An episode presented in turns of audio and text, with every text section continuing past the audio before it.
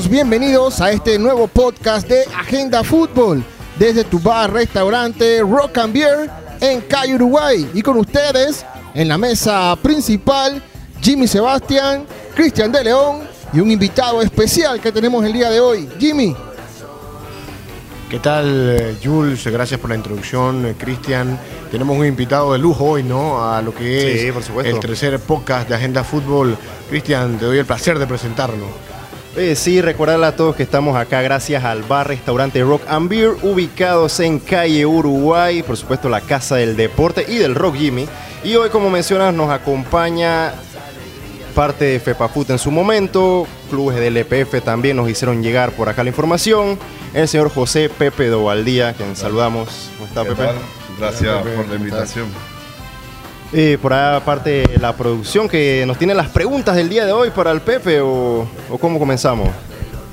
Bueno, yo la verdad que sí estaría interesado en, que Pepe nos amplíe más que todo eh, cómo ha sido tu trayecto a lo largo de todos estos años. Sabemos que ha estado bien ligado a lo que es el fútbol nacional y sobre todo en el seleccionado, ¿no?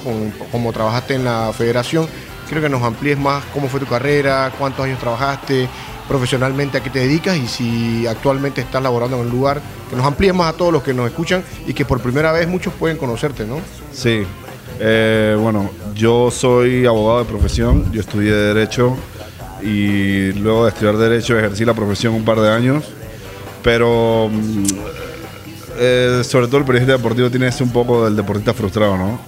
Entonces uno busca la forma un poco de seguir ligado al deporte y decidí estudiar una maestría eh, y estudié una maestría en periodismo deportivo en España.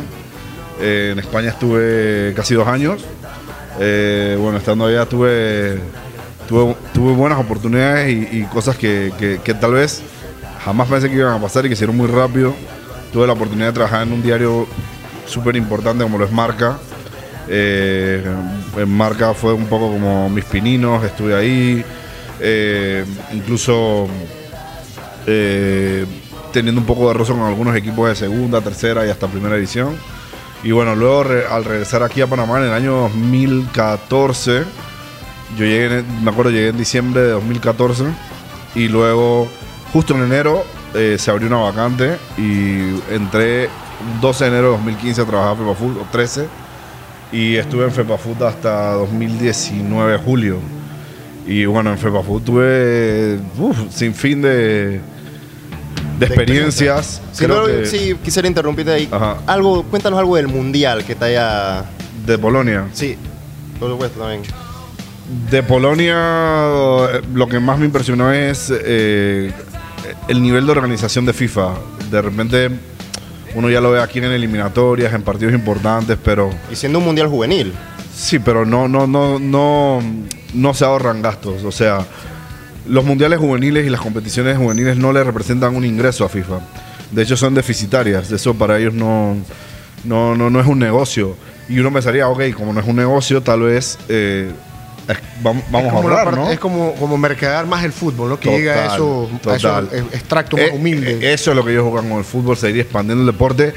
Y nada, impresiona como todo es con todo es con reloj, la seriedad con la que toman, los involucrados que están en, en- con la policía, con, con los horarios, con la logística, con quién se queda en dónde, quién come qué.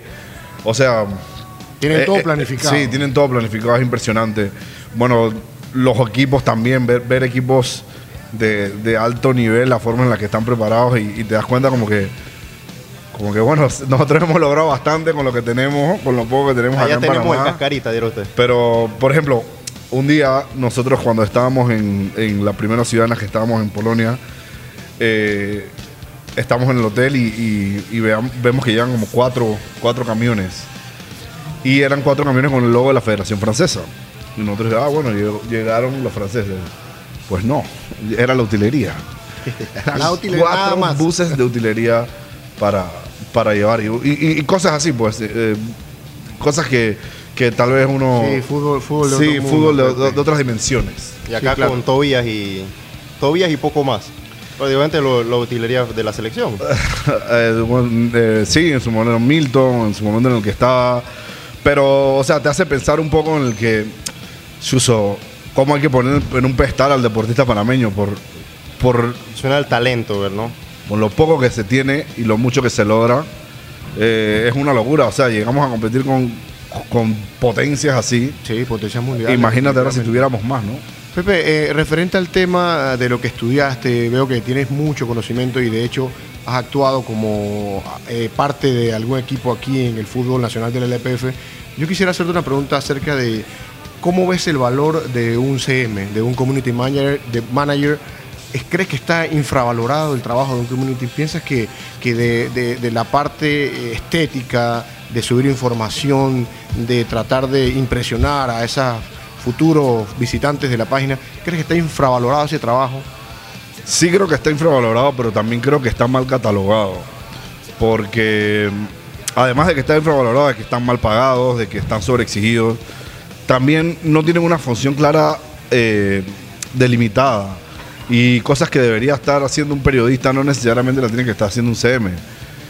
Yo entiendo que los clubes en el aspecto de comunicación y mercadeo no es una prioridad para los clubes del fútbol nacional, sobre todo por las vicisitudes y escasez que, que tienen, porque mantener un equipo de primera división es sumamente costoso, Solo- solamente en planilla, en un equipo medio al mes, en un equipo que digamos que no es de los más grandes, te puedes gastar 30 mil, 25 mil dólares solo en planilla, en pagar jugadores de primera, segunda y el par de administrativos que tenga. O sea, es costoso. Sí, Es súper costoso. Y al final eso afecta a la diversificación de los profesionales dentro del fútbol. O sea, no hay espacio para gente profesional dentro del fútbol porque gente profesional como periodistas, CM en su caso, diseñadores, eh, también tienen que vivir, también tienen que cobrar un salario digno que el fútbol no está en posición de darlo hoy en día. Eh, en relación a lo estudiado, me refiero. Tal vez para dar tus pininos o empezar o tener como un ingreso extra, los clubes sí funcionan, pero no le dan como, y no porque no quieran, tal vez por la necesidad, no le dan esa oportunidad de que un profesional pueda estar satisfecho profesionalmente en, en su profesión. Pero es por la realidad en la que tenemos. Existen ciertos clubes que tienen cierta voluntad de que, de que esos puestos administrativos sí se cimienten en- en- en- dentro de su infraestructura y que, y que funcionen como deberían ser, pero todavía estamos muy lejos de eso. Y la verdad que afecta a gente como los CMs, que tienen que hacer un poco de todo. Mucho, y yo. mucho de Mucho. todo. Y cosas para las cuales ni siquiera están formados. Y al final es como. Los clubes lo ven como que, bueno, lo que da es lo que da y ya, pues, es lo que está. No, no existe como ese, esa plataforma para tener un puesto como debe ser. Pepe, Oye, eh, vamos a... Dale, termina Pepe, para- eh, eh, es cierto lo que dices y, y me alegra mucho escuchar de una persona que estudió, que vivió, que estuvo en el medio, de que el CM es bien infra- infravalorado. Sin embargo, hablamos de dos eh, distintos puntos, ¿no? En la federación de distintos se maneja de una manera más profesional. ¿Cómo lo ves de ese aspecto? De, desde la selección o de estar con un equipo de LPF? ¿Qué me gustaría a mí-? Sí, exacto. ¿Qué me gustaría? Sí. Yo preferiría estar, si pudiera, con las capacidades y cartera que tiene la federación, pero en un club. Porque, o sea, en la federación tú tienes la posibilidad de ejercer como periodista, ser creador de contenido, y luego tienes un CM que... Que hace el trabajo de un CM. es- que hace el trabajo de un CM, que estamos en equipo y él te arma una grilla y él hace todo lo que él tiene que hacer y él postea tu contenido y administra tu contenido. Mientras yo solamente me tengo que preocupar por mantener mis estándares dentro de los partidos y los protocolos, como tienen que ser entrevistas, sonamistas y demás, y generar contenido. Y luego el CM eh, se encarga de administrar ese contenido y darle el mayor eh, alcance posible dentro de redes. Y el gran problema que existe aquí es que se cree que ambas cosas son lo mismo y, y- Creo que y se puede hacer, no es que no se pueda hacer las dos cosas al mismo Pero tiempo. sobrecargas. Pero sobrecarga demasiado al personal y, y es un problema que, que tú lo puedes ver en la federación todavía hoy en día, porque cuando a veces cuando hay tres, cuatro selecciones andando no, no se dan abasto. Pero sin duda alguna trabajar en la federación es mucho más cómodo. Y precisamente hablando de eso, de clu- clubes, y una de las preguntas que también nos habían comentado acá, pregunta de respuesta rápida, ¿en qué club del EPF estuviste? ¿O En San, en San Francisco. San Francisco, eso también fue lo que nos había mencionado. Y quería específicamente preguntarte la situación que vivió San Francisco Sí, lo de los minutos. la temporada pasada. ¿Qué, es, ¿Qué pasó ahí Eh, realmente? mira, es la primera vez que tengo la oportunidad de hablarlo públicamente. Pero yo creo que es una suma de errores. Yo, yo, voy a, yo voy a tomar mi parte de la culpa. No voy a decir qué porcentaje, pero yo sí creo que es una suma de errores. Además de que El torneo empezó en febrero, si no me equivoco. Yo empecé a trabajar en la federación en julio. En julio, o sea, en eh, eh, febrero, el resto de meses hasta julio, tú tenías que saber, tú, a lo que me refiero tú, es cuerpo técnico, entrenador, Gonzalo Soto, de primerito, tú tienes que saber las reglas del juego sobre la cual tú estás compitiendo. Yo entré en la jornada 8, me parece. ¿Qué Ya tú, casi la mitad. O sea, que no iniciaste con ¿Qué ellos. tú hiciste de la jornada 1 a la 7? O sea, ¿cómo tú hacías tu planificación de minutos? ¿Quién jugaba? ¿Quién no jugaba? ¿Cómo tú la hacías si tú tenías que tener una base de qué exigencia tendrías tener? ¿Me explico? Porque si no, tú estás a lo loco. Sí. Entonces, tú en jornada 1, tú tenías que saber las reglas del juego. Y si tú eres el capitán del barco, como lo es el entrenador y su cuerpo técnico, él tenía que saber sus reglas del juego. Y simplemente él no las sabía. Está bien. Yo asumo que cuando yo entré, digo, yo acepto que cuando yo entré, yo tenía que haber eh, hecho un triple check en esa normativa porque tristemente Es muy cambiante. es esa muy normativa cambió ese mismo torneo. Y el torneo anterior había cambiado también. Y cuando yo llegué al San Francisco, entre los documentos que, que- que tenía, yo tenía un borrador porque la federación ni siquiera había entrado, cuando la fecha que yo entré, la federación ni siquiera había enviado un, un reglamento oficial. Y lo mismo pasa con muchos otros torneos. A veces la federación quiere empezar un torneo y ni siquiera los reglamentos están aplicados. Entonces, producto de eso, hubo una confusión y volvemos a lo mismo. Yo admito mi parte de la culpa. Pero para mí el gran responsable es Gonzalo Soto. Sin duda alguna. Eh, y lo la- digo así tal cual porque él cobardemente eh, tomó la, su oportunidad en televisión en vivo de, de acusar sin nombre A más personas. a- a demás personas y, y limpiarse el de la Pero culpa. para los, que, para los que nos sintonizan a través de las redes de YouTube, exactamente qué función tú desempeñabas en el San Francisco. Gerente. Gerente. Que era un poco de todo, logística, cómo nos vamos a mover, cómo nos vamos a, eh, dónde vamos a comer, qué día Gerente cobramos, los ¿no? pagos, este gerente un poco de todo. Un poco de todo. Ya que si un jugador se lesionó, hospital, o sea, un poco de todo. Yo sí eh, concuerdo contigo en que la culpa no es solamente tuya, obviamente. A- atrás de ti hay un montón de personas que obviamente pudieron haber visto el problema, el detalle. Y más personas que están el día a día con los jugadores, Sí, dentro de la cancha incluso. Así que No solo eso, o sea, el fútbol, incluso el nuestro, o sea, se trata de planificación. Tú tienes que tener una planificación de quién va a jugar qué minutos, cómo vas a distribuir esos minutos y hasta cuándo vas a llegar para completarlos. Entonces, si no tenías un número cierto desde el inicio del torneo, ¿qué estabas haciendo de la jornada 1 a la 8? O sea, esa- así es como yo lo veo, ¿no? Simplemente estabas cero planificación, tirándole un poco a lo loco y sumando minutos y sumando y sumándolos manualmente. Y precisamente ahora que dices eso de sumar, porque está también ahora en la palestra algo más actual y refiriéndonos más a tu etapa en FEPA Food, mencionar también que ¿qué se sabe acerca de este de este once ideal y este jugador de la jornada durante el tiempo que estuviste? Porque pudiste ver un poco más de primera mano cómo se hacía esta escogencia, porque vemos que a día de hoy sigue siendo un tema polémico. Bueno, yo Quizás de aquí a allá ha cambiado un poco el Claro. tema de, de- de las estadísticas y de las aplicaciones que ahora usan para mantener el conteo de jugadas, eh, regates, cómo quitan pelota, cómo atacan por el aire. videoanálisis que se ha usado. Sí, bastante ahora de, de este tiempo para acá. Pero sí mencionarnos qué se hacía en ese entonces para escoger a esos 11. Y creo que también no sé, en tu tiempo llegó incluso a ver banca. sí. Era esa temporada que estuvo Sí. la banca. En- Había jugadores banca Antes lo que nosotros decíamos es, bueno, existe un equipo de prensa de, de FEPAFUT que participaba, tenía voz y voto, al igual que el CM, que el CM era parte importante, que es un es uno de los grandes trabajadores de esa federación, que a veces no se da crédito, que merece que es Javier Girón.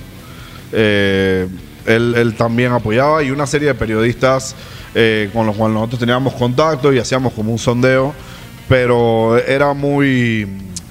eh, a veces era... Puede no, ser. porque a veces era muy cajonero. A ver, un central que daba vaya limpia, no le hacían gol y daba una asistencia, difícilmente, o sea, eso es rendimiento puro y duro. O sea, no hay más allá de eso. ¿Qué, Luego qué- está la, es luego de está la- que meter un gol ya tenías medio pie dentro de ese no, 11? no es cierto. No es cierto porque a veces eran goles intrascendentes o empujarla debajo de la red. Eh, pero a veces esos goles empujados abajo de la, de la línea. Siendo defensa te sumaba mucho. O significaban un 1 a 0. O sea, también dep- depende mucho del contexto. Es ¿Qué, un grado qué de, subjetividad, ¿no? Muchísima veas, sí. subjetividad, ¿no? Pero es, es también eh, valorar eh, el impacto que tuviste en el partido. Y ahora estando fuera, que te toca ver estos 3 11 ideal de la jornada, vamos a centrarnos en el de la pasada. Ves a Carabalí Sí, allí, ves a Carabalí allí en un equipo que recibe 6 goles. Sí. ¿Qué puedes decir de eso?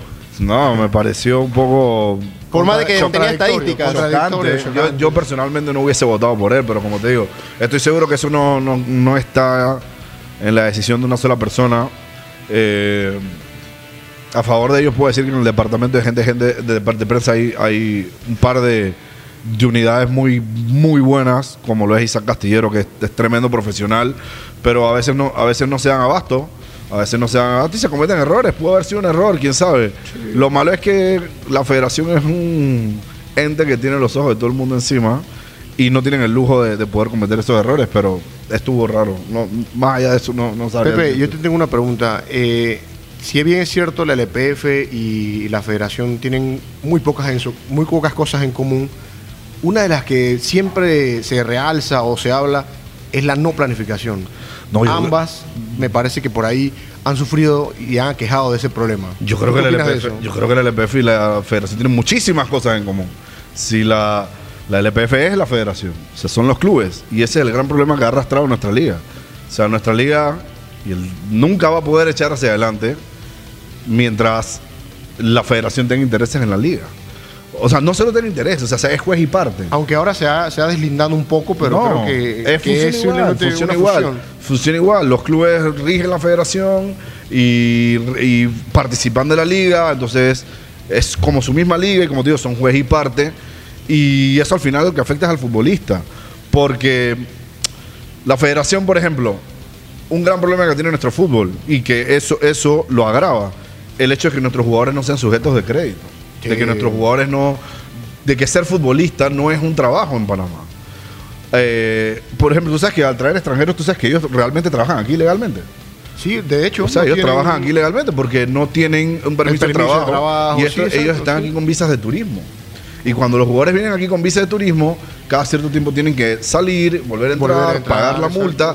Y como no está considerado un trabajo, me retracto, como no está considerado un trabajo, tal vez no están trabajando ilegalmente, pero en la práctica sí, o sea, están haciendo Se un están trabajo. divirtiendo, lo ven como un hobby, puede ser. No, sí están haciendo un trabajo. Sí, claro, pero no está la- estipulado la- en- en las normativas de la- del Ministerio de no Trabajo. No está, ni siquiera los contratos no están en el Ministerio de Trabajo. porque O no sea, no existen, futbolista ante el Ministerio de. Trabajo no existen. Entonces, la federación, como es la liga, nunca va a pelear, o bueno, no sé si nunca, difícilmente va a pasar esa normativa en O la va a ir que... en contra de. de- No, de- difícilmente va a pasar esa normativa en la que se pase una ley eh, o apoyar a que se legisle, a que los, a que los jugadores puedan eh, cotizar en el seguro social, sean trabajadores realmente reconocidos, porque eso indudablemente va a encarecer muchísimo el costo de tener un equipo. Porque imagínate, solo pagando la cuota eh, patronal. Ese es un punto muy importante Es muchísimo que- dinero y eso va a acabar con el fútbol nacional. O tal vez si no lo acaba, muchos van a tener que echar a un costado y decir, "Ey, no puedo más con esto porque mi bolsillo no aguanta. Porque tienes, tienes mucha razón, Pepe, en lo que hablas y lo que dices, porque realmente las personas ven del punto de vista de que hay que darle muchas cosas al jugador, y lo cual es cierto.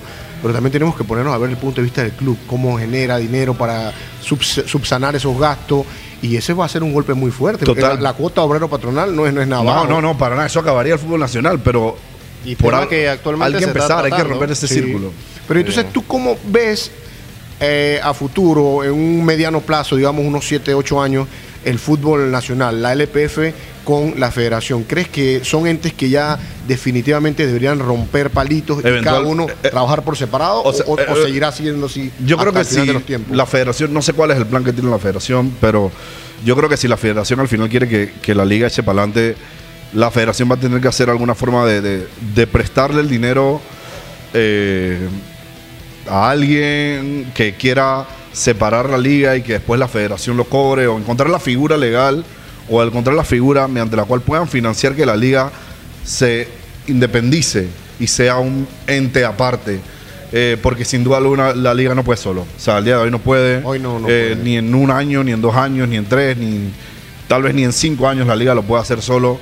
Pero yo sí creo que la federación tiene que encontrar la forma, ya sea involucrando a la empresa privada o financiándolo ellos mismos, de que la liga pueda separarse y ser algo aparte y, y- y- empezar, empezar a, a- separarse pues y a poder tomar sus propias decisiones y sus propias decisiones de marketing, de, de- de- de vender su imagen, de derechos televisivos y que la liga sea, sea autosuficiente. Con esta, esta parte terminamos el bloque. Vamos a parte de la producción que nos hizo ahora. Antes de terminar, tenemos una pregunta. Una pregunta más. Ah, sí, una pregunta. Esta pregunta sería, queremos conocer cómo se escoge a los 11 ideales y al jugador Sí, de la fecha. que lo, lo Sí. mencionó hace... Como te digo, o sea, participa un grupo de periodistas en mi tiempo, pues no sé si. Asumo que hoy en día también debe ser así. Sé que ahora están usando eh, sistemas de métrica, de Votación, estadística de los jugadores y hasta están votando en Twitter.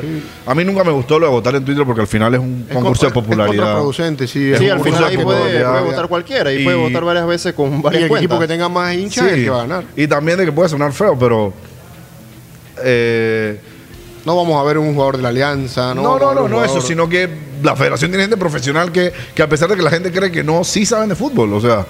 Y, y- y- Pero era algo y que nada, lo de la votación nunca me gustó. Sí me gustó que, sí me gusta que la federación está tratando de darle la vuelta y, y- y viendo Y cuál es. que se involucren, ¿no? y Que ver cuál es la forma correcta, porque al final eh, la verdad no está escrita en piedra. La, la forma, la forma correcta eh, no la van a encontrar si no siguen cambiando. Y eh, eso sí lo aplaudo, que por lo menos han tratado de, de, de ver, ver si dan con la fórmula. Eh, vamos a pasar entonces al siguiente bloque, compañera. Eh, estamos entrando a ronda LPF.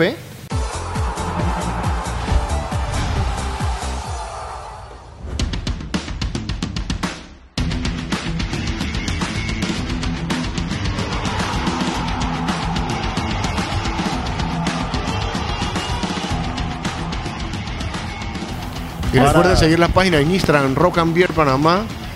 Te vas a divertir con bastante Rock and Beer Panamá, ya billar, y sobre todo un muy buen rock and roll.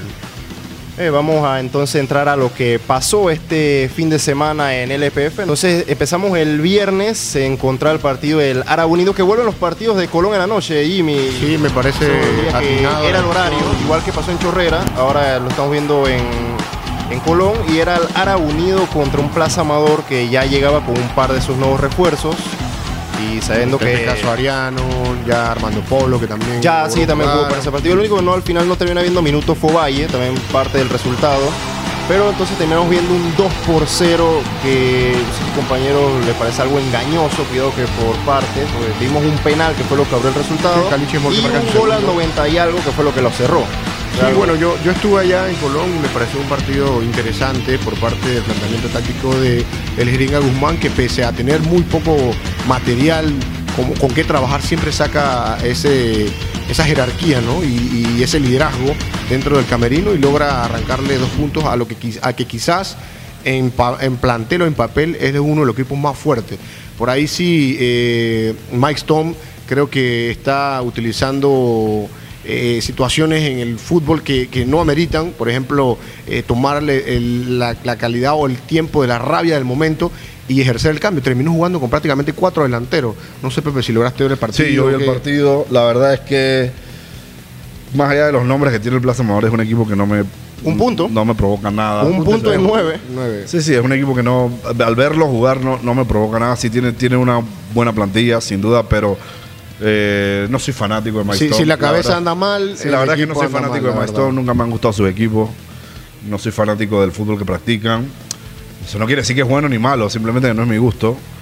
Eh, y para la plantilla que tiene deberían jugar mucho mejor, Sí, porque los partidos que he visto, la ¿Qué, verdad, qué- qué- qué crees que le está faltando entonces? Si tiene la plantilla. No sé, porque al final yo no soy técnico de fútbol, es un poco más de apreciación. Yo creo que, que tal vez otra propuesta, como te digo. O sea, yo no soy fanático de, de- de los equipos de Mike Stone, no me gusta ese juego directo, recoger segunda pelota, juegos trabados, poco, poco, Poco atractivo, claro. no, no claro. pasa, salta muchas líneas. Sí, sí, sí. Y, y lo notabas allá en- Y- en, en el juego. Había momentos en que había cuatro delanteros y cuatro defensas y los dos los dos volantes como dos equipos muy atrás. y como Era como muy, dividido. Entonces al final creo que concuerdo contigo, Pepe, en ese aspecto. Maestro tiene que analizar bien su propuesta futbolística y tratar de implementarla al plantel que actualmente tiene. Sí, y de, y de Árabe, bueno, Árabe también es un equipo que, bueno, al día de hoy tampoco me provoca mayor y mayor eh, sorpresa, eh, pero el atleta colonense es el atleta colonense. Sí, garra y juventud Los definitivamente. en todos colonenses los son otra cosa para este deporte y la verdad es que, o sea, no es que lo digo yo, ellos ya lo han demostrado siempre, por algo son uno de los equipos más ganadores de este país. Eh, y nada, no lo veo favorito, ni mucho menos, pero sí lo veo un equipo que con algo de suerte se mete en semifinales. tranquilo. Compañera, no sé, los partidos del sábado. Compañero, el sábado tuvo recargada de fútbol en todos lados. Tuvimos el sábado en el Muquita Sánchez el CAI contra el Tauro, con un resultado de 3 a 1 a favor del Tauro. ¿Qué nos pueden comentar acerca de este juego? Sí, yo vi el partido completo. El partido completo, es más. eh, Dejó mucho este partido. sin sí, duda. el partido estuvo bueno. La verdad es que el partido, la, la línea defensiva de Tauro malísima. Le llegaron muchísimo a Acevedo. Creo que hasta 10 veces. 10 atajadas De hecho, Acevedo. fue el jugador de la jornada, no Sí. por nada, sacó un montón de disparos. Sacó un montón. José Guerra también sacó un montón. Y Eh, parte tuvo un error, goles. Tuvo, sí, tuvo un error. que ahí goles. Y ahí donde el partido se parte. Sí, claro. Pero, pero tapó un montón. José Guerra, la verdad que es un portero de. Ya la liga se le queda chica. Sí, la verdad que todo y es el error. Es un buen arquero, es un buen es arquero. un muchacho que él tiene, él tiene que salir aquí, pero lo, lo- la juventud del Tauro me llamó muchísima la atención. Me mu- llamó muchísimo, a pesar de que no tuvo su mejor partido, este muchacho Gudiño. Ah, Gudiño, claro. Tiene mucha, eh, Un- un- un- mucha personalidad para jugar. es un líder dentro del terreno, a pesar de su Pide la edad, pelota, encara, remata. Y teniendo pesos pesados en el equipo como Edwin Aguilar, que, que de repente tú Como dirás, bueno, se la- se- no, pero en ese momento, Ah, ok, sí, que tú dirás, momento. bueno, se la tiro a Edwin y ya, la responsabilidad no es mía, ya. Allá Edwin que se mate porque al final la gente va a decir a Edwin, yo no soy nadie. Pero no, el pelado Sí, pide la pelota, la pide. quiere ser protagonista. Y me sorprendió mucho eso. Y, y me dejó un muy buen sabor de boca, Tauro. Sí, Gudiño es un buen jugador. Yo lo vengo siguiendo hace rato y me parece un jugador muy más que interesante. Sobre todo la actuación de Tiliquín Quintero, ¿no? Cliquiti El Quintero. Cliquiti. Sí, también era dos jugadores a marca- que el Cliquiti y el propio Ismael que abrió el resultado. Marca, Sí, Ismael tiene que- tres partidos marcando después del 90. O sea, es un sí, jugador bastante interesante. Y un también. Ismael que marca el gol y yo creo que ahí fue que se rompió los ligamentos. Si tú ves el partido, yo vi el partido completo y hubo mucha preocupación. hubo mucha piso, preocupación sí, alrededor sí. de Ismael, como, ¿Cómo se queda como que fueron a verlo, después se va y se queja. Él caminó el resto del partido. Difícil, no, él casi no sprintó después No, no, del no, no, golpe. no, él ahí quedó tirado y, eh, y terminaron el dolor. Sé que ya habían gastado los cambios. Me parece que en ese momento ya los habían. No, quedaba uno. Quedaba un cambio todavía. Quedaba un sí. cambio, pero aún así Ismael queda dentro del terreno de juego. Y me parece muy curioso que después empieza la semana, ah, Ismael está roto. Eh, una lástima, porque Y ahora, ahora, ahora Sí, vamos a ampliar tema- ese tema- sí, tema pero ahora. yo creo que fue ahí. Sí, claro, Yo creo que definitivamente. De eso no hay duda. En ese momento fue que se rompió el ligamento cruzado. Otro partido el día sábado, compañera. El Atlético Chile. Todos para ninguno de los no dos goles. equipos. Los no hubo pa- goles. Sí. Al un- final un, termina partido, un partido bastante enredado, ya que Noel Gutiérrez viene de, de no sacar prácticamente ningún punto. Eh, el Atlético Chiriquí no ha goleado, tiene delanteros interesantes como Alejandro, como Leandro Besone, que al final eh, va a sonar difícil, pero un delantero sin gol no funciona en nuestra liga, no sirve, digamos, en al este final caso. casi termina los puntos para el Sporting. Y cambió, ese y el tiro Atlético libre de Chiriquí, Richard. interesante, el, eh, el Atlético Chiriquí cambió prácticamente toda su línea defensiva, porque con Cristian Riva no Sí. le daba esa salida prudente, era un jugador un poco más lento, y con un jugador Tejada en el medio y Zamudio interesante, pero al final no suman. Y lo Sí. importante es sumar acá. Total, un Atlético Chiriquí que a mí me parte el alma porque Sí. es un equipo que se necesita en primera división. Sin duda por, por lo que generan, por el estadio, Representa por, toda una provincia. por la diversidad que da el fútbol afición, nacional, pero la verdad propio. es que... No le están saliendo las cosas, No, y lo tiene muy cuesta arriba. O sea, lo tiene muy cuesta arriba. Solo imagínate el costo operativo de ese equipo. O sea, Sí. Tienen que viajar un montón de veces.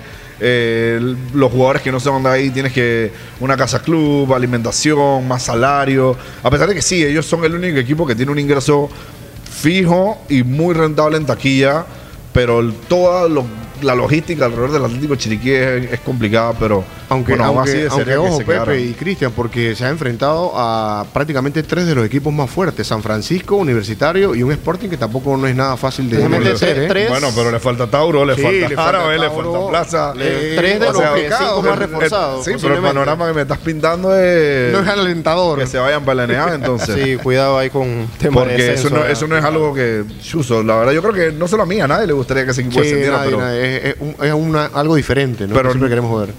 Complicado. El partido que termina esa jornada sabatina, compañera. Este juego se dio en el Rommel Fernández, el equipo de la Alianza contra el San Francisco. La puntuación fue de 2 a favor de el Alianza y un punto para el San Francisco. Al final creo que termina siendo el resultado que... 2 a cuidado, 1 el 2 a partido. 1 quedó, con gol de 2 a 1 el Gavilán. partido Sí, Gavilán, dos que que termina sorprendiendo la fecha. libre. Para mí es gol de arquero. Todo el mundo ha dicho sí, gol. lejano, se vio lejano, Creo que- que el arquero pudo haber hecho más. No, la cámara no nos ayuda, que ese es otro de los grandes problemas que tiene la liga. Eh, Sí, no hay ángulo eh, de dónde verlo. No hay no, ángulo eh. Solo un ángulo ahí Es estático. que habría Una que ver- cámara ahí fija. Habría que ver porque también ese la cobertura de ese partido era para una plataforma Sí, no digital. tanto Sí, televisión. me- Claro que, me- que- no, yo, yo no estoy criticando eso, eso es brutal de que las televisoras hagan ese esfuerzo porque realmente todo un- armar toda una producción, una transmisión es carísimo.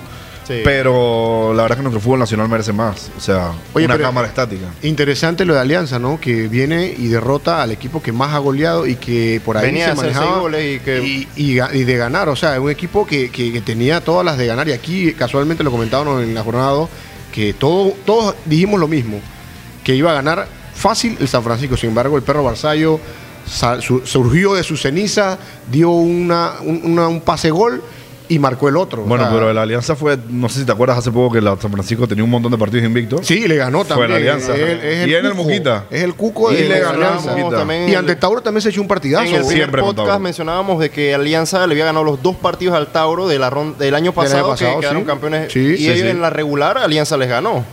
Alianza es uno de esos equipos que no tiene nada que perder, ¿sabes? Eh, Es uno de esos sí. equipos que.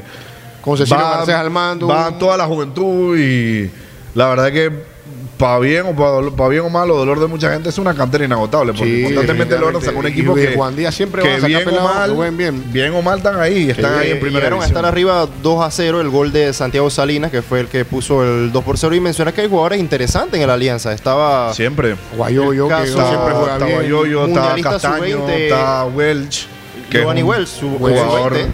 Welch es un jugador El mismo Salinas que jugador reserva excepcional. también. O sea, la Alianza tiene buenos jugadores siempre. Lo que pasa es que, o sea, es prácticamente, no, no quiero sonar tan feo, pero es la burla en redes sociales que no tiene fanáticos, no tiene gente. No, pero yo creo que yo- siempre complica. otra cosa, Yo, creo que ellos han hecho cosa. muy buen trabajo. No Sí, sé este último Guandía están semestre. haciendo muy buen porque trabajo. no, no los he visto, pero no, no sé este último semestre.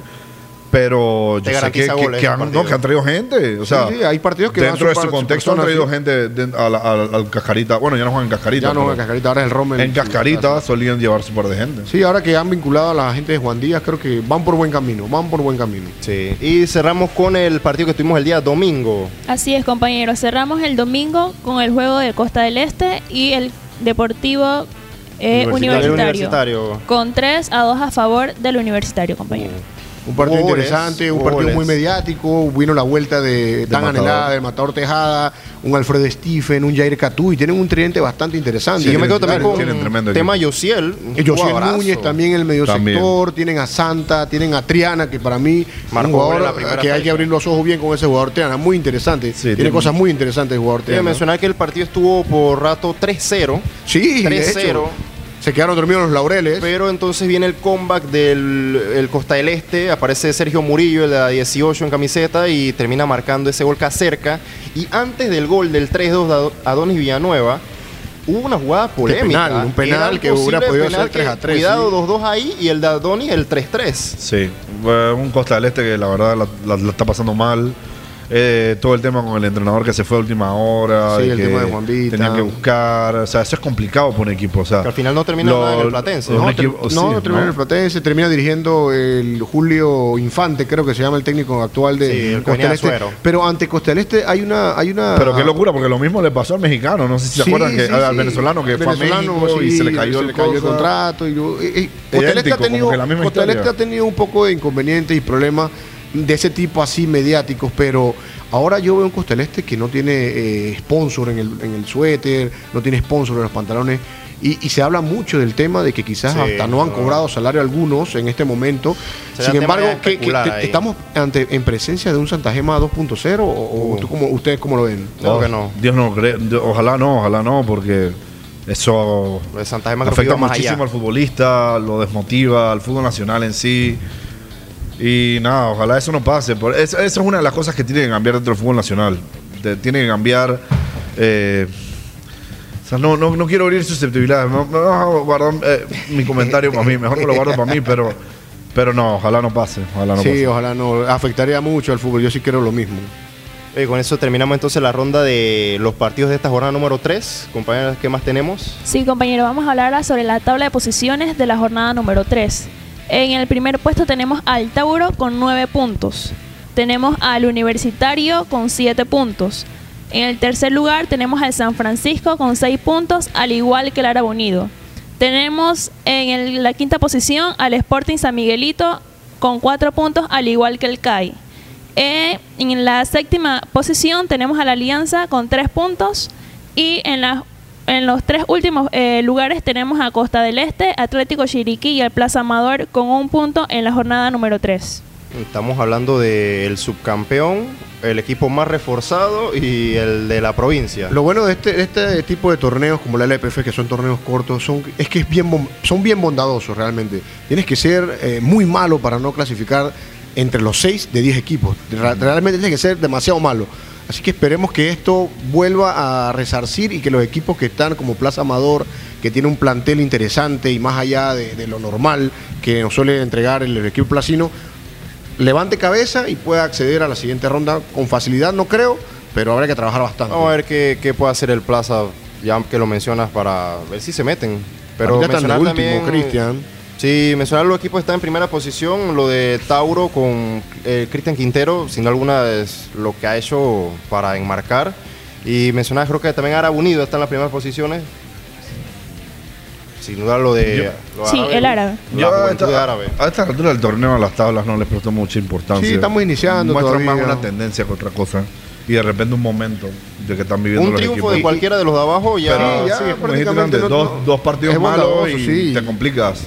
Sea, dos partidos malos te complicas, se te, se te enreda todo el plan.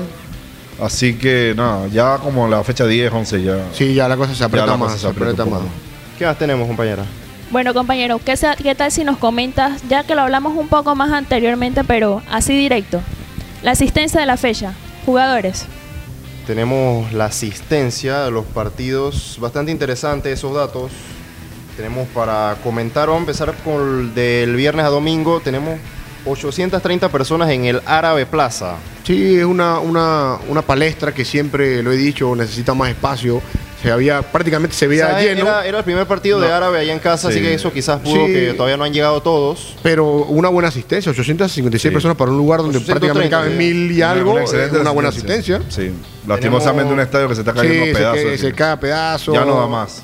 Ya no. Las luces, o sea, No, ya ahí, no se puede, jugar- ahí no se puede jugar fútbol profesional. No, no debería. Definitivamente no. Seguimos con 613 personas que vieron el Atlético Chiriquí Sporting. Poca gente. Para lo que ellos llevan, poca gente. El Sí, equipo anda que- mal, así que hay que verlo desde ese punto de vista. Eh, tenemos también CAI Tauro, metió 574 personas. CAI fungía como, como, como local, y que, no está ahí- llevando tanta No, gente. no está CAI. mal, no es un está número malo tampoco. Tenemos Alianza versus Sanfra que mete 343 de los números ya más bajos. Y Alianza este como, como local, sabemos el déficit en cuanto a eso, así que En no redes es, normal. que incluso la mayoría de esas Eran del 340 San Francisco. eran del Sanfra. es normal que la Alianza marque ese tipo de, personas. pues. Y eh, termina en el último lugar el partido del Costa del Este Universitario, que apenas llega a, pasar las 300 personas. Y Costa del Este, que ya ha sido un asiduo en esto, ¿no? Repetidamente, repetitivamente ha, ha llevado pocas cantidad de personas al estadio y bueno, esperemos que le siga o le vaya bien y porque en como universitario verdad... está puesta en Coclé también. Sí, también, o sea, hay mu- muchos puntos en contra en ese No, partido. ¿no? Y Costa Este final- la tiene muy difícil. Ellos Sí. tienen que ver la forma de irse al este. O sea, tienen, sé, que, Ahí está sé el- que ellos tienen un plan. De hecho, lo están buscando Y tienen y- una cancha de entrenamiento. Siempre pero, en Cábara, para allá, creo Cábara. que esos lados sí. pero de- es cuestión de demografía y de, De adaptarse y buscar un- un target, y buscar un target. No, y al final también de entretenimiento. O sea, no es por. O sea, no quiero, no, no quiero sonar mal, pero es la verdad. O sea, ¿qué hay que hacer en Pacora? ¿Qué hay que hacer? Nada. Ponles un estadio de fútbol. Ya, ya bastante. entrada gente. Habrá que barata. ver La qué 24 tanta- de diciembre- alcohol, como va a ser la liga, pones un buen evento. La 24 de baja- diciembre es un mundo, Pepe. Es un es un- mundo de ¿Cuánta gente personas. No sé, montón. pero yo creo que por ahí queda como en segundo lugar ah, después San Miguelito. Miguel, sí, tiene que- tiene es un ver también. ¿Qué, qué dimensiones tiene esa cancha de entrenamiento en Cerro Azul? A ver si, cuidado, Y- esa y- misma la de y- Cuba. No, la de Cerro está Azul no, porque eso, eso porque tampoco eso sí es pequeño, es pequeño. es un- Hay muchas montañas, privado, sí, sí, privado, sí. tiene- va por ahí. Pero para Pacora en la 24 hay un montón de, eh, de, de terreno para Sí, hacer un yo sé que ellos tienen, tienen un plan de, de irse Pero esa para allá. Hay ríos, Esa pero área no tiene un equipo, un equipo como tal en primera es de Chepo. Sí. Sí, de Chepo. Pero Chepo no tampoco no- tampoco, tampoco- creo- Chepo en creo que. Chepo creo que hasta por Coclé en su momento. Y creo que con el camping. Y creo, no me acuerdo. Puede ser. Pero ojalá que la gente de Costa del Este no se canse. Ojalá Sí, que las carteras sí. no se agoten. Porque al final esto es una carrera de resistencia. Y que pueda llegar un momento en el que se vayan al este y, y que exista Ahí creo que van a tener un mayor, un mayor auge. en Total, y si mira lo bien que lo han hecho con lo poquito acá. Sí. Imagínate con público. Eh, para cerrar este bloque, el mencionar el dato final de que los tres partidos donde ha estado Plaza Amador en cada fecha han sido los que han tenido mayor cantidad de personas. Nada Datito ahí. Ahí nos damos cuenta que, Un dato- un dato suelto, un una dato inclinación suelto. por el Plaza, Amador. Plaza. un dato nuevo, suelto, un dato suelto, más que nada para comentar. ¿Qué más Así- tenemos? Así es, compañero, vamos a hacer la promoción del día. Invitamos a todos los oyentes, ya sea por los podcasts o en la página de YouTube, a invitarlos a que vengan aquí al Rock and Beer y agradecerles a ellos por el espacio que nos brinda para poder venir, eh, hacer las entrevistas y hablar un poco sobre el fútbol, eh, de las jornadas que están pasando. Y los invitamos a que vengan a un ambiente diferente donde se, mle- se mezcla el rock, la cerveza y también el tema del fútbol, compañero. Sí, ya lo menciona casi todo la compañera. Sí. Mencionar que, recordarles a las personas, estamos acá gracias a Rock and Beer, arroba Rock and Beer Panamá para Instagram, así que ya Oye, sabes, para si- las si personas no- que están Y si no te gusta podcast. la cerveza, el rock and roll, puedes disfrutar de Bueno, una, birra, una buena birra de billar. Definitivamente. Cuando está la banda en vivo. Es más, ahora tenemos- después aquí vamos a jugar billar. Compañero, billar, menciónanos pues, eh, la ubicación del lugar, coméntanos. Estamos en calle Uruguay, estamos a un costado de la Malagueña, así que para las personas que vengan en su vehículo, si no, creo que también se pueden bajar acá en Parque Urracá, caminan caminan, en sí. línea recta, segunda entrada a la derecha. ¿Con qué seguimos ahora, Hillary? Bueno, en el siguiente bloque tenemos el tema de Ismael, la baja. Estuvimos mencionando esto, pero podemos, Vamos a entrar que... a, detalle. Exacto, entrar un poco más a detalle sobre este tema que empezamos con una semana con esta noticia que no a muchos les agradó. Y bueno, comiencen compañeros. Sí, ca- casualmente oh, se presentaba una conferencia de prensa donde Ismael eh, dilucidaba. no sé qué dijo, qué dijo. Dijo situaciones que prácticamente ya todo el mundo sabía, que se manejaba de una manera muy hermética, porque de hecho los medios, las personas, hasta quizás los más allegados a él no sabían realmente lo que ocurría, pero sí confirmó el hecho de que se rompió el ligamento cruzado, de que esta va a ser su sexta operación y de que la primera vez que se lesionó fue a los 16 años, estando en el Tauro. O sea, tiene 22 años, ha sufrido Sí, prácticamente uno 6 joven. operaciones. Eh, se le augura un buen futuro, pero creo que la parte mental hay que trabajarla más fuerte. Sí, para mencionar el dato específico, mencionaba el Tauro, el TOF el día de ayer, rotura del ligamento cruzado anterior de la rodilla izquierda. El dato para allá. Y como lo, para mencionó- detalle. como- como Y lo que mencionaba desde, Pepe, desde que terminaba el partido estaba en el ambiente. Sí, Además, Pepe- desde el gol. Pepe, el Pepe lo mencionaba, él no salió bien del gol, marcó el gol y luego cayó. Y aún así lo terminó, así que. y terminó el partido, o sea que Del es 60 corajudo, para es corajudo y estaba ga- tiene gallardía y punto honor porque un ligamento roto duele un montón. Bueno, no sé, tal vez, no sé si punto honor y valentía, porque también mira lo que te pasa al final, Sí, ¿sabes? Como que agravas yo creo que yo creo que eso ha sido como la muestra de la carrera de Ismael.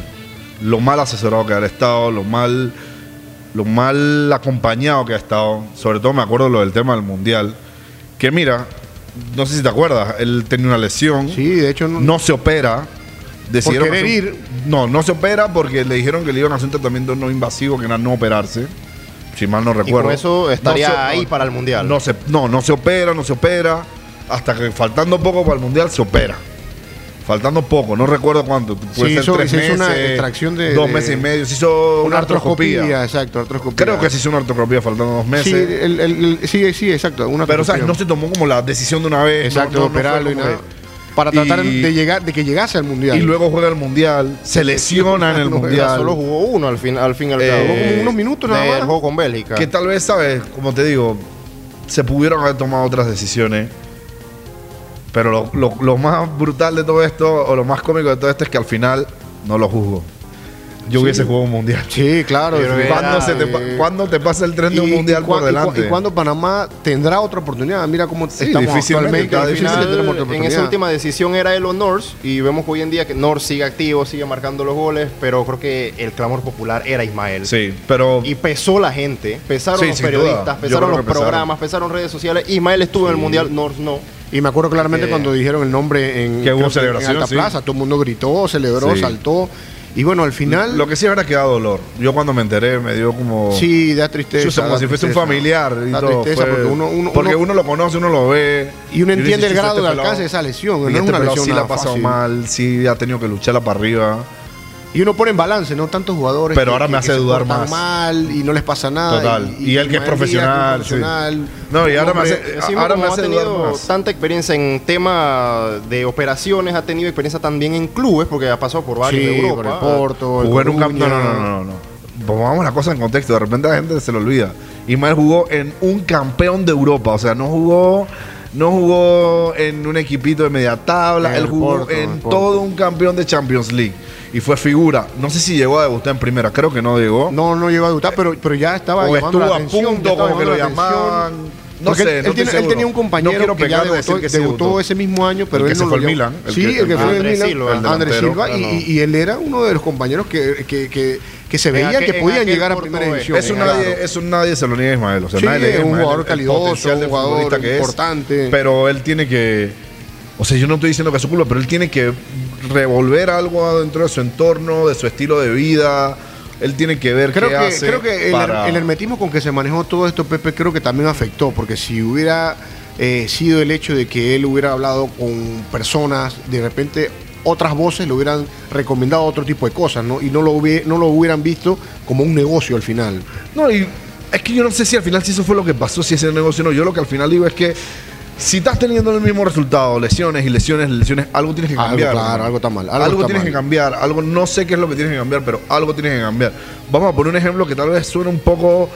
No suena, es totalmente distante, pero no sé si te acuerdas cuando Messi en la medida de sus 20 o al inicio de sus 20, 23, 24, Messi siempre tenía lesiones musculares. sí, lesionado. Y Messi tuvo que cambiar toda su dieta, sí. tuvo que cambiar toda su dieta, buscó un profesional. Claro, De hecho, se fue a. tiene todo el que dinero del mundo para buscar sea la persona que, que, Gran- que va a pero hasta. El nutricionista de Kun gran Agüero. Kun Agüero fue que re- le Claro, recomendó el pero, nutricionista. hasta- pero mi punto es este, hasta el mejor jugador capaz de todos los tiempos fue capaz de decir, hey, necesito un cambio. sí, claro, Ey, definitivamente. necesitas un y cambio. precisamente ahora son nueve meses y esto es un mínimo.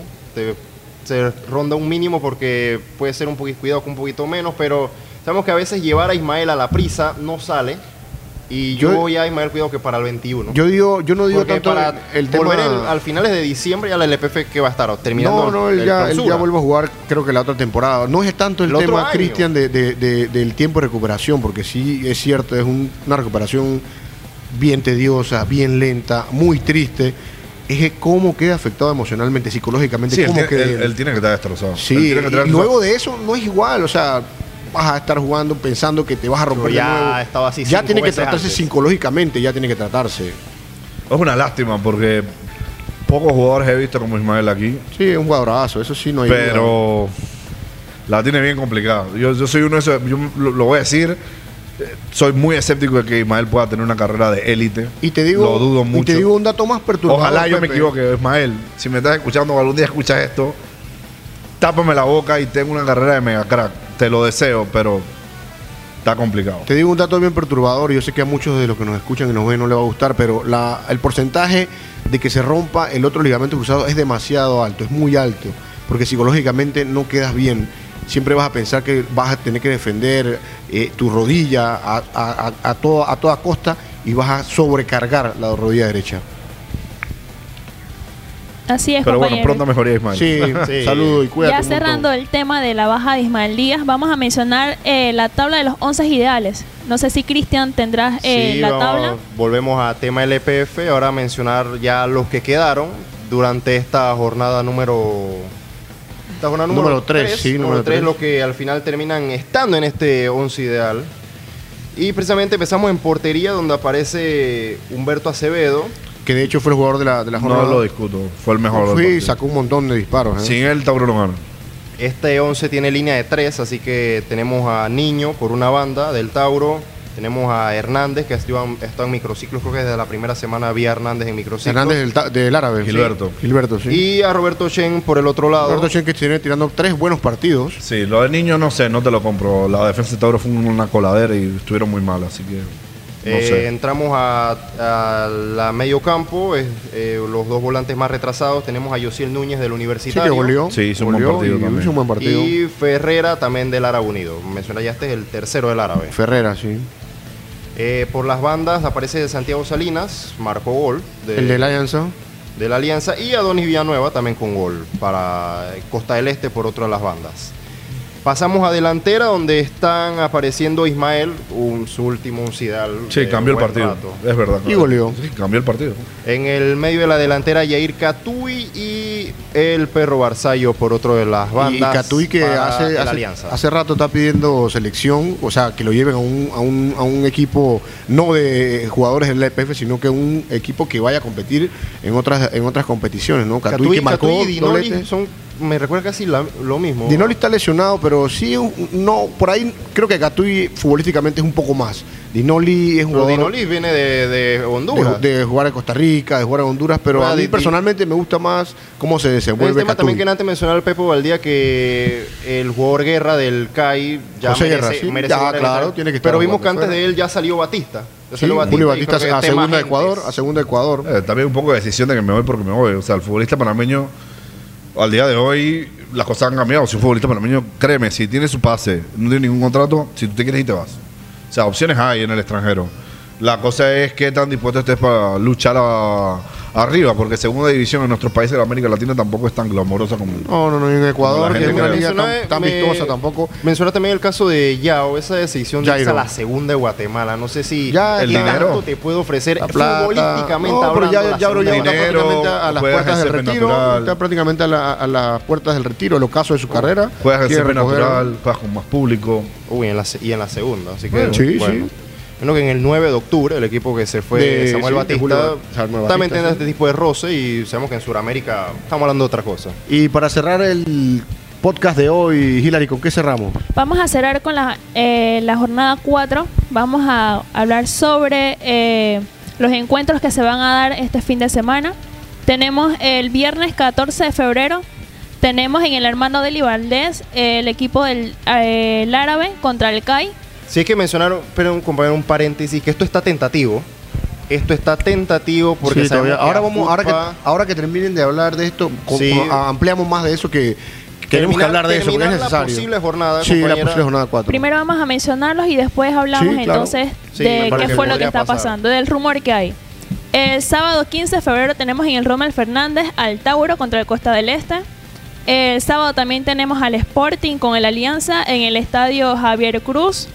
Eh, también tenemos en el Muquita Sánchez eh, al San Francisco con el Club Deportivo Universitario.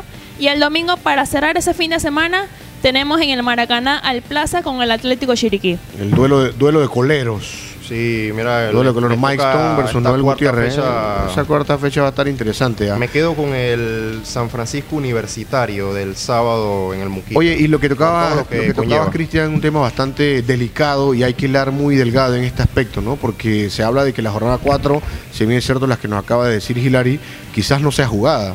Porque Juan Ramón O al menos las fechas que acá mencionar junto a la totalmente FUTPA, ane- anecdóticas. prácticamente o es inminente de que no se juegue. No sé qué tema o qué sabes de eso, Pepe, porque mañana, Yo, en estos días habrá una, una ojalá, de prensa. o sea, ojalá que si los futbolistas están en una situación en la que están subiendo un agravio o están con impagos ya largos de, de tres meses y o el que sea, como ellos como gremio consideren que tienen un problema que es insostenible, se vayan a huelga, pero yo no creo que eso pase al día de hoy. El, el, se- el gremio de futbolistas no. Mira, precisamente el gremio que- futbolistas no tiene esa fuerza to- todavía para convocar un, un paro total. Tienen fuerza para otras cosas, para, para otro tipo de manifestaciones. Ojalá lo tuvieran. Me sorprendería mucho, pero yo creo que se juega. A menos que la federación no quiera, yo también, se juega. yo también dudo mucho de que esto llegue a buen puerto. Porque Eh, ya han amenazado en temporadas anteriores. Exactamente. Y- eh, no es la primera vez que lo hacen, no es la primera vez que lo van a hacer. O sea, va a haber otras consecuencias, va a haber otros momentos en que van a intentar hacer esto, pero creo que no va a llegar a buen puerto. ¿eh? Juan Ramón habló claramente, dijo que va porque va, pero al final, como lo comenta Pepe, son prácticamente más de 500 eh, jugadores de fútbol que tienen que estar de acuerdo. Y si son- hacer que un grupo poco pequeño ellos menos, no, esté de acuerdo, mencionaban ahora. 200 y algo hoy en la, en la tarde. 200 340, si no me equivoco. 340 Eh, afi- afiliados a, a, a fútbol, que, de- Y- que- que le pagan su cuota a fútbol. Le Y pagan sus una cuota. peticiones van esta vez tema, eh, lo que mencionaba Pepe al inicio, que mencionaba tema FEPAFUT, de que esto se vuelva, el fútbol en Panamá sea tema de Estado estos jugadores Que pasen una legislación que los ayude. Sí, buscar Sí, esto. pero el- Ojalá, sería, sería un gran están, paso. hacia están convocando a una marcha para el lunes a la asamblea. a la asamblea. Pero a ahí, la presidencia. ahí sí, donde no, va el punto, Pepe y Cristian, y, y- y creo que me den su opinión. Realmente a FUTPA tiene la capacidad como Eso- ente privado eso es lo que estaba diciendo. para eh, eh, algo llevar esos, ese pliego de peticiones o ese es trabajo de la federación. Bueno, o sea, tú, como cual- cualquier ciudadano del país puede ac- acudir a donde la gente que legisla, en este caso que son los diputados, y, y alzar tu voz y decir la necesidad que existe. Pero sin duda alguna, un ente como la Federación Panameña de Fútbol tiene, Mucho tiene más una, tiene una voz más grande, tiene mucho más repercusión y, y es algo que la Federación de repente debería impulsar. Pero como te dije al principio, son intereses opuestos. El, fútbol, el, el interés del futbolista y el de los clubes lastimosamente no están alineados. No, no, para no nada. están alineados porque los futbolistas quieren ser reconocidos como lo que son, profesionales, porque ese es su trabajo. Y, de que tenga una jubilación que los respalde Y eso también. conlleva responsabilidades para ellos también. Pero eh, al final es la única forma de echar esto para adelante y, eso va totalmente en contra con lo que los clubes pueden hacer hoy en día. Pero porque hoy en ahora día no pueden. me gustó el tema que tocaste, Pepe, porque yo lo he estado analizando bastante y es el aspecto de que si eso llegase a pasar en algún momento, los clubes van a tener Muchos un incremento desaparecerían. De gastos Muchos desaparecerían. demasiado grande, porque eh, si bien es cierto, eh, cada uno de nosotros como trabajadores, como colaboradores de alguna empresa, tenemos que dar cierto porcentaje del seguro social, seguro educativo. Creo que creo que es 80-20 o 60, no me acuerdo, pero la cuota pero al final alta. el- la, la obrera cuoro pa- obrero patronal prácticamente duplica la que tú entregas. Sí. Y, y eso es algo que no se han puesto a ver muchos en, en redes sociales. En redes sociales, obviamente, todo el Es mundo está a fácil decirlo ya, ¿no? favor. Claro. Vamos a fútbol, vamos a hacer una paralización de la jornada, vamos a darle los bienes a, a los jugadores. Pero Al final ahora hay que ver que van a tener que jugar dos partidos en vista. una sola- Ah, Hay una que ver el punto de vista de los No, clubes. no tanto así, pero los clubes tienen que son muchas cosas. O sea, yo no tengo la, la- la solución así directa, pero los clubes tienen que diversificar lo que ofrecen. Tienen que convertirse en clubes sociales, Claro. tener una sede social en la que tengan un restaurante con bar y la gente se pueda abonar y que reciban beneficios, tragos más baratos, comida más baratos, que tengan no- un- y no eso de que, ah, tengan un gimnasio, que- 10% que- de- no, y que no sea solo ven, ven a verme jugar y darme plata. Sí, ofrécele Sino algo, Los clubes tienen que ser parte de una comunidad, tienen que crear, tienen que ser clubes sociales, tener una sección de billar, un bar, un restaurante, un gimnasio, una piscina y que la gente pague una mensualidad. O sea, se- suena irreal, pero eso pasa en otras, en otras latitudes y, y para eso capitales se tienen que unir, intereses se tienen que unir y no estar cada quien por cada lado tratando de hacer algo poquito que no alcanza, sino hey, vamos a unir fuerzas y vamos a hacer algo bueno de verdad. Porque al final, cuando venga la cuota obrero patronal y venga el seguro social, mucha gente va a La tener cosa que se echar- va a poner sabrosa, tener- ¿eh? va- si es que llega a pasar Si algún es que día, llega a pasar, van a tener que echarse un costado. Porque no el, el costo se va a duplicar. Entonces, Cristian, Pepe, ¿ustedes qué opinan? ¿Ustedes realmente creen que llega a buen puerto esto y que la jornada 4 se juega o no se juega? Para mí sería una sorpresa que no jugaran. Nunca he visto ese poder de convocatoria de Sí. fútbol. Ojalá lo tuvieran. Yo mañana deseo que, yo deseo que, yo más que nada deseo que los futbolistas supieran el poder que ellos tienen y que, y que, y que eso llegue a pasar, pero me sorprendería mucho. Yo creo que se Creo que puede. quizás mañana digan algo y Yo que con- bueno, la fecha se juega, pero igual la marcha queda para el lunes igual. Yo con el historial que tiene a FUTPA de otras veces querer eh, hacer este tipo de situaciones y que una vez llegado próximo al día dan un paso al costado o ponen un paño, O que de repente un paño sí caliente diálogo a o, o llegan a un diálogo o llevan a, a un compromiso entre ambas partes. Yo creo que concuerdo con ustedes y es- la jornada 4 se va a jugar. Se va a jugar y tendremos fútbol para este fin de semana, así que a todos los fanáticos que ya tenían sus planes y la planificación para ir con su familia, déjenlo así como está y vayan a los estadios. Así es, compañero. Y ahora sí, para finalizar este podcast, antes de terminar, agradecerles a Pepo Valdía por la asistencia en este día, para compartir con nosotros en este podcast. Y asimismo, Jimmy, te doy el pase para que nos despidas en este podcast. Claro, agradecer, como dices, a Pepe, a Cristian por estar aquí con nosotros y recordarle a todos que se den una vuelta por acá, por Rock and Beer, Panamá, acá cerca de la calle Uruguay, aquí puedes disfrutar de cervezas, de buen rock and roll y sobre todo de una noche diferente, llena de, de fútbol, llena de billar.